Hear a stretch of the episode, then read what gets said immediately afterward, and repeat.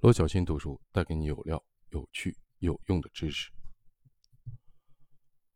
不确定性的决策的框架，不确定性决策通过最大化的努力最大化机会。在实际的决策中，下面三个方面具有可操作性的最大化努力，也是确保决策最大化的合理程度的三个方面。一是行为准备，避免认知局限、心理陷阱，即不要犯可以避免的错误。二、系统准备，在不确定性中寻找确定性。三是价值准备，玩无限游戏，即不要做让游戏玩不下去的事情。这三个方面综合了有限理性、博弈论、产权经济学和无限游戏的思想对决策的认知。今天这本书就要结束了，很荣幸给大家分享最后的后记。关于不确定性的思考，在全人类共同面对新冠肺炎疫情这样空前的不确定性的时期，我完成了这本关于不确定性的书。虽然疫情之前已经开始动笔，完稿的时候疫情还没有结束，但疫情让我对不确定性的话题有了更多的思考。首先是把有趣要变成有用。多年的学习和教学让我接触了很多很有价值。很有意义的理论和思想，我热情地向那些热爱学习和思考的学生分享我认为有趣、有用的那些前沿的思想。但我很快就意识到，理论和现实之间有一道鸿沟。有趣的思想并不能简单的等同于有用的工具，有趣不代表有用。思考分析下来，我感觉最主要的问题是理论分析时的理性和确定性的假定。理论上，我们确定了人的理性以及结果的确定性。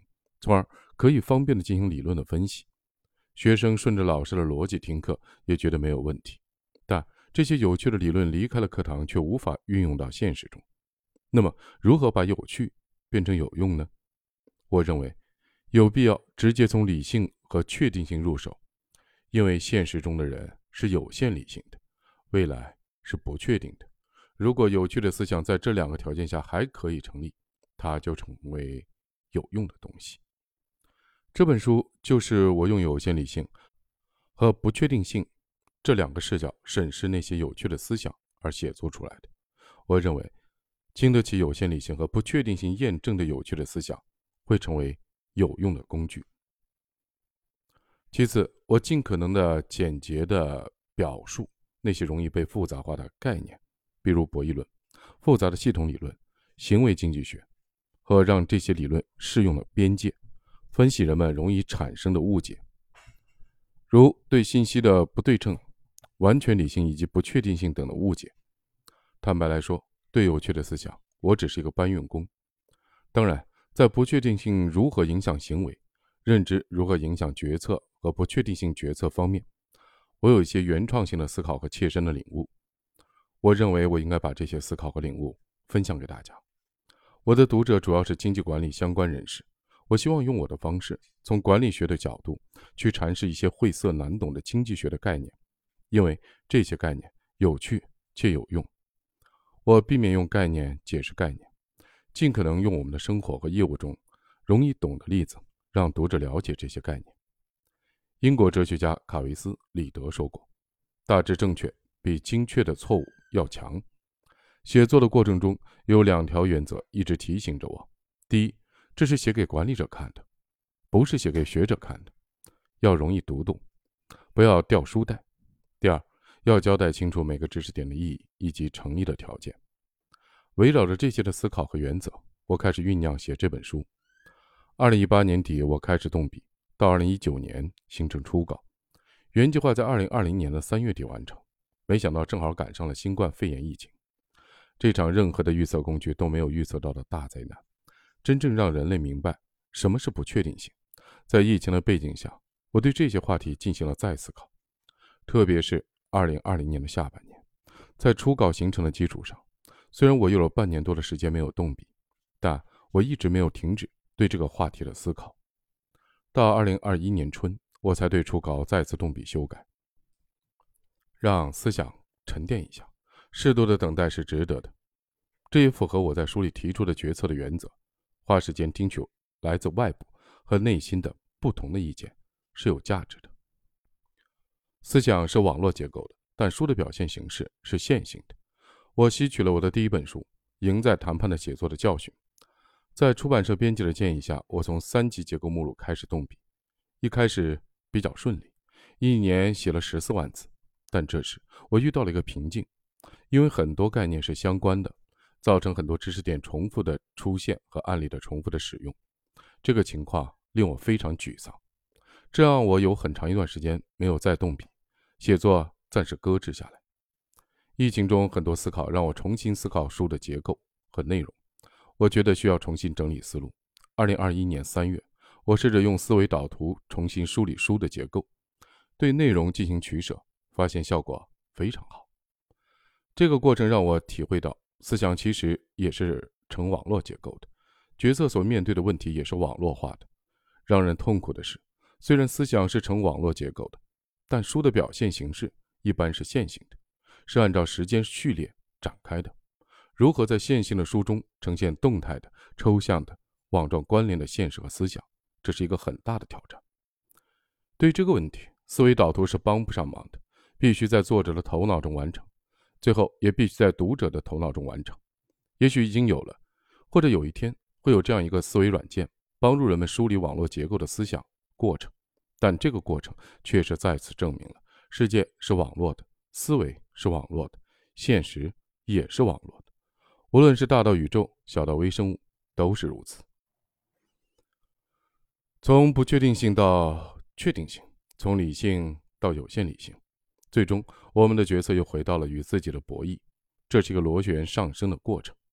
说到底，充满不确定性的人生，最终是我们和自己的博弈。从定义问题到博弈思维，再到将博弈思维导入到复杂系统下的环境的背景，这是一个从客观到主观、从简单到复杂的过程。这本书的每一章都以相关知识点和不确定性的关系结尾。